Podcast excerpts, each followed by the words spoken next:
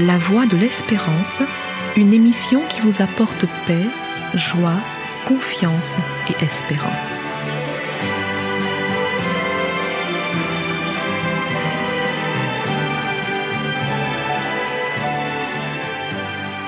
Bonjour la Guyane et bonjour à tous depuis la Guyane. Plus que jamais, notre société prend conscience que la vie de l'être humain ne peut se résumer à la seule notion appelée travail. Depuis plusieurs semaines, on assiste à de longs débats sur les plateaux télé et radio concernant l'âge légal de départ à la retraite. Faut-il ou pas le reculer? Telle est la question. Dans toute la France hexagonale et dans les territoires ultramarins, les grèves et manifestations se succèdent pour protester contre la réforme proposée par le gouvernement qui vise notamment à reculer l'âge de départ légal à la retraite. Les slogans des manifestants sont éloquents et témoignent du désir des citoyens de ne pas mourir au travail. Métro, boulot, tombeau. C'est ce qu'on pouvait lire sur des pancartes pendant les manifestations ou encore la retraite avant la retraite.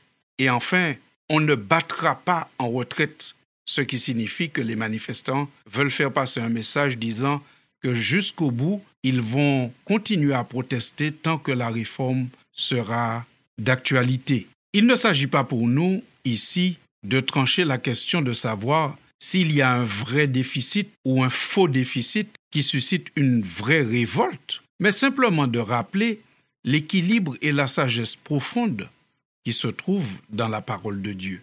Celui-ci n'est pas l'auteur du travail pénible, du travail harassant tel que nous le connaissons aujourd'hui.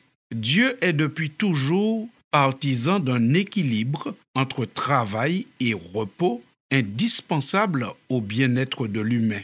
Dans le livre de la Genèse au chapitre 2, en nous rapportant la création du monde, il est écrit L'Éternel Dieu prit l'homme et le plaça dans le jardin d'Éden pour le cultiver et pour le garder. Fin de citation.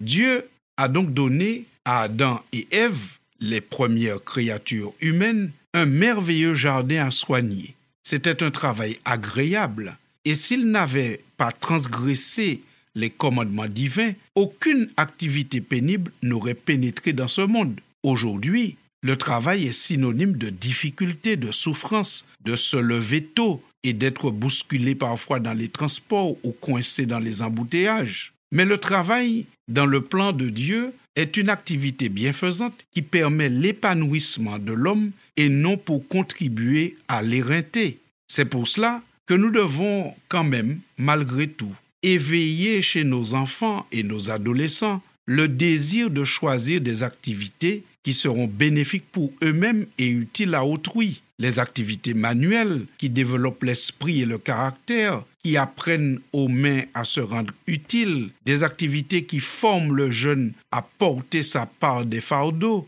le rendant physiquement vigoureux et intellectuellement vif. S'activer sainement, cultiver l'habitude de faire du bien, apporteront leur récompense. Jésus, c'est ce qu'il nous a aussi montré par son exemple. Lors de sa vie terrestre, le Christ a été un modèle pour l'humanité. Il était obéissant et serviable chez lui. Il a appris le métier de charpentier et a travaillé de ses mains dans la petite échoppe de Nazareth. La Bible dit de lui qu'il était un enfant qui grandissait et se fortifiait en sagesse, en grâce et en stature devant Dieu et devant les hommes. Parole à retrouver dans l'évangile de Luc au chapitre 2 et au verset 40. Ces travaux d'enfants et d'adolescents ont développé chez Jésus son esprit et son corps. Et nous avons bien vu par la suite que dans le cadre de son ministère, il avait une force physique qui lui permettait d'accomplir de longs jeûnes, de marcher longuement et d'être vigoureux. Oui, la Bible ne condamne pas le travail, mais Dieu n'est pas pour le travail en continu ou le travail métro, boulot, tombeau. Le travail pour Dieu doit être alterné avec du repos, avec des loisirs. C'est pour cela que dans la séquence de la création, on lit souvent il y eut un soir, il y eut un matin, il y a le jour, il y a la nuit, tout ceci pour faciliter l'alternance travail-repos. Et de plus, Dieu donne à l'être humain, dès la création, comme consigne et comme exemple, un jour de repos que la Bible appelle le sabbat. Ceci est à retrouver dans Genèse chapitre 2 à partir du verset 1 et nous lisons Ainsi furent achevés les cieux et la terre et toute leur armée. Dieu acheva au septième jour son œuvre qu'il avait faite et il se reposa au septième jour de toute son œuvre qu'il avait faite. Dieu bénit le septième jour et le sanctifia parce qu'en ce jour, il se reposa de toute son œuvre qu'il avait créée en la faisant. Fin de citation. Certainement, vous avez senti que nous avons insisté dans la lecture pour bien montrer que le premier qui se repose du sabbat, c'est Dieu. Le sabbat est donc un temps où Dieu lui-même se repose et donne un rendez-vous à l'homme, bien que son travail à Dieu ne soit pas éreintant, mais il donne un exemple à l'être humain lui montrant que la vie ne peut pas se résumer qu'à la production matérielle, mais qu'on a besoin de temps spirituel. Et c'est pourquoi Jésus lui-même, venant dans ce monde, a déclaré, Si une personne gagne toutes les richesses du monde, mais si elle perd sa vie, à quoi cela lui sert-il? Qu'est-ce qu'on peut payer en échange de sa vie? Fin de citation. Parole du Christ à retrouver dans l'évangile de Marc au chapitre 8 et au verset 36. C'est cet équilibre que Dieu nous invite à avoir en tant qu'humains. Oui, travailler, mais aussi savoir se reposer, avoir des temps récréatifs et des temps d'adoration, des temps pour nourrir notre spiritualité. C'est cet équilibre qui fait partie des facteurs qui permettent à l'homme et à la femme d'éviter le cycle boulot, métro, tombeau. Cet équilibre entre travail et repos et spiritualité permet à l'homme, à la femme, d'arriver au temps de la retraite sans être complètement fatigué. Et c'est ainsi que nous lisons dans le livre des psaumes au chapitre 92. Mais le fidèle pousse droit comme un palmier. Il s'étend comme un cèdre du Liban. Il est un arbre planté dans la cour du temple il s'épanouit chez le Seigneur notre Dieu. Même en vieillissant, il porte encore des fruits, il reste plein de sève et de vie. Preuve vivante que le Seigneur est juste et sans détour, lui, mon rocher. Fin de citation.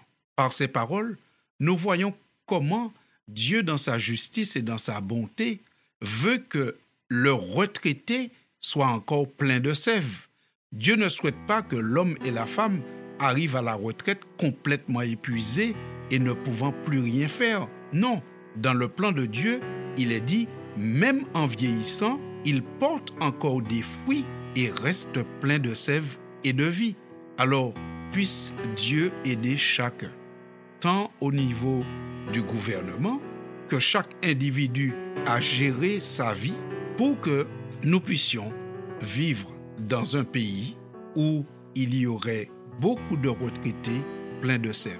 À bientôt, chers auditeurs.